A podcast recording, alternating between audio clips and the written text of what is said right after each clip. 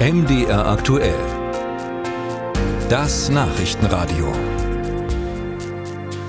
Ich nenne Ihnen jetzt zur so früher Stunde mal ein paar Zahlen. 218.000 Menschen sind im vergangenen Jahr zu uns gekommen auf der Suche nach Asyl, so viele wie zuletzt 2016. Dazu kommen knapp 1,1 Millionen Menschen aus der Ukraine. Macht mal ebenso viel, wie die viertgrößte deutsche Stadt Köln Einwohner hat.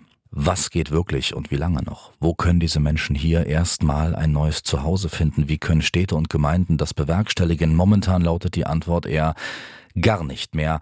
Heute deshalb die nächste Ministerpräsidentenkonferenz in Berlin. Es geht um die Unterbringung von Flüchtlingen. Der Städtetag hat schon mal Alarm geschlagen, verlangt mehr Hilfen vom Bund.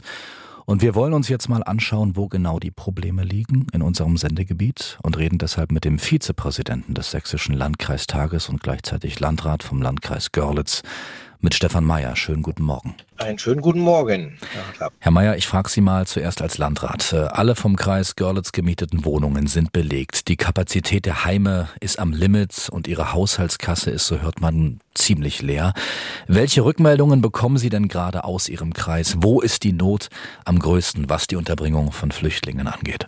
Ja, das Ende der Fahnenstange ist tatsächlich erreicht, äh, weil ganz einfach auch Objekte, die 2015, 16 noch zur Verfügung standen, mittlerweile vom Markt weg sind, sodass wir also da auch nicht Unterbringung vornehmen können, wenn auch die Akzeptanz da wäre. Aber das Thema Akzeptanz ist das nächste.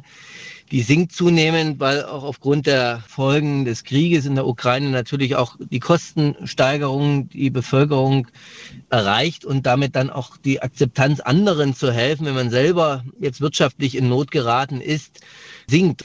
Was genau sagen Ihnen da die Menschen in Ihrem Kreis Görlitz? Ja, das sind ganz greifbare Dinge. Ne? Wir haben eine medizinische Versorgung mit niedergelassenen Ärzten, mit Fachärzten, wo in kleinen Gemeinden natürlich dann die Frage gestellt wird, wenn jetzt da noch 150 Menschen untergebracht werden sollen in unserem Ort und jetzt schon die Ärzte nicht reichen, wie soll das dann funktionieren? Geht das so weit, dass Menschen mittlerweile sowas wie Ausländer rausrufen, die es vorher vielleicht nicht gemacht haben?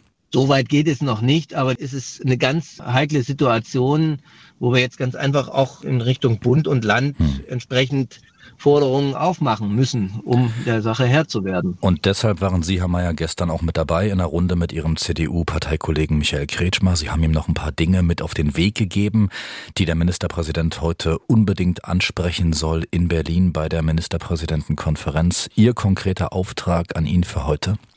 Er muss auf jeden Fall auch äh, die Position Sachsens deutlich machen, dass wir gegenwärtig keine weiteren Aufnahmeprogramme ins Leben rufen können und dass wir auch gerade diese Rückführungsoffensive, die der Bund ja immer äh, benennt, gegenwärtig als Totalausfall erleben. Und es muss gelingen, dass ganz schnell Menschen, die kein Bleiberecht haben und insbesondere Straftäter oder Gefährder abgeschoben werden. Also diese Rückführung muss äh, tatsächlich stattfinden. Das ist gegenwärtig nicht zu spüren, dass der Bund dort auch richtig dran bleibt. Im Gegenteil, er macht weitere Aufnahmeprogramme. Der Bund muss die Erstaufnahme organisieren und erst dann, wenn geklärt ist, wie es mit den Menschen weitergeht, ob sie eine Perspektive haben oder nicht, dann kann die Verteilung über die Länder an die Kommunen hm. erfolgen. Aber gegenwärtig ist da ein ziemlicher Wildwuchs entstanden. Jetzt gibt's ja nur ein kleines Problem, Herr Mayer. Sie und die Länderchefs wollen mehr Geld vom Bund. Nur ist ja der Bund heute bei dem Treffen überhaupt nicht dabei. Kanzler Scholz hatte stattdessen gestern schon mal eine Sonderministerpräsidentenkonferenz nachgeschoben zum Thema Flüchtlinge. Termin 10. Mai. Und so lange können Sie doch angesichts der angespannten Lage, die Sie auch äh, geschildert haben, doch gar nicht warten. Also aus meiner Sicht kann der Bundeskanzler nicht bis Mai warten bei diesem heiklen Thema. Er muss äh, früher einen Flüchtlingsgipfel, der dann aber auch konkret mit finanziellen Positionen verbunden wird, ins Leben rufen. Das wird hoffentlich auch durch die Ministerpräsidenten gleich welcher Partei heute auch deutlich untereinander abgestimmt und dann gegenüber dem Bund vorgebracht. Der 10. Mai ist absolut zu spät. Und um es abschließend nochmal, Herr Mayer, runterzubrechen auf Ihren Landkreis, den Landkreis Görlitz. Angenommen vom Bund kommt keine weitere Hilfe zeitnah. Was würde passieren? Wozu wären Sie in Ihrem Landkreis dann möglicherweise gezwungen? Wir sind dann nicht mehr in der Lage, Menschen auch menschenwürdig unterzubringen. Das ist eine ganz klare Aussage. Wenn die Standards beispielsweise auch bei der Unterbringung von Minderjährigen nicht verändert werden, dann werden wir es nicht schaffen, mit Fachkräften in den Einrichtungen, die gefordert werden, die Leute unterzubringen. Dann würden wir quasi gegen die Gesetze verstoßen. Das ist eine Situation, die wir auch nicht zu verantworten haben, weil man in so einer Lage einfach auch mal über bisherige Standards nachdenken muss, weil ansonsten es uns nicht gelingt, ohne in das gesellschaftliche Leben einzugreifen, also sprich ohne beispielsweise äh, Sporthallen, Kulturstätten in Anspruch zu nehmen, dann die Unterbringung zu organisieren. Und damit verbunden wäre eine politische Eskalation, die keiner möchte und die hm.